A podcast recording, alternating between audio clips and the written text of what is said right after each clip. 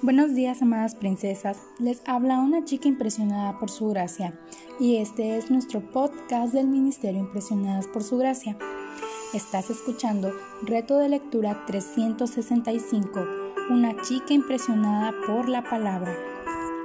El día de hoy, amada princesa, vamos a leer Levítico del 10 al 13. Y en las lecturas de hoy vemos al pueblo de Dios que debía ser apartado para él Dios instruye a Moisés acerca del establecimiento de diversas leyes ceremoniales de purificación y con el propósito de enseñarles de manera tangible la diferencia entre lo puro y lo impuro y guiarlos hacia la santidad. El objetivo principal de todas estas leyes era enseñar al pueblo lo que ellos eran y que eran un pueblo diferente a los demás pueblos y estas prácticas servirían para diferenciarlos de los demás. Perseguir la santidad imponía sobre los judíos muchas leyes y restricciones en la vida diaria.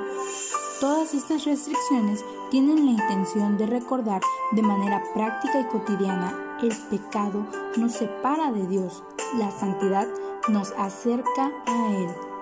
En el libro de Levítico encontramos muchas veces la frase, como mandó el Señor o alguna frase similar.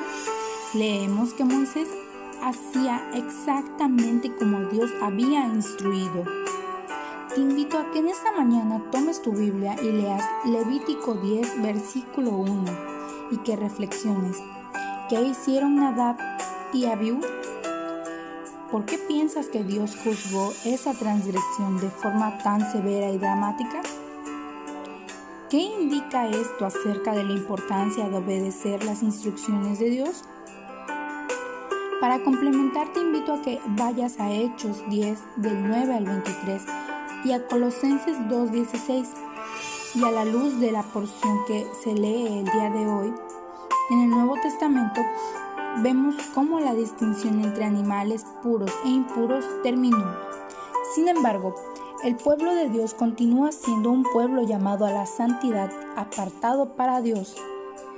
Él se dio por nosotros para redimirnos de toda iniquidad y purificar para sí un pueblo para posesión suya, celoso de buenas obras.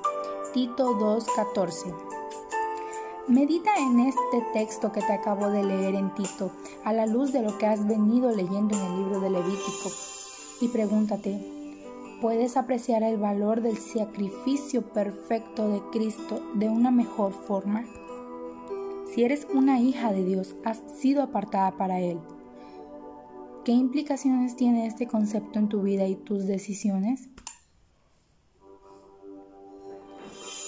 Gracias por escucharnos en este bello día. Nuestra oración es que Cristo viva en tu corazón por la fe y el amor, y que así puedas comprender cuán ancho, largo, alto y profundo es el amor de Cristo.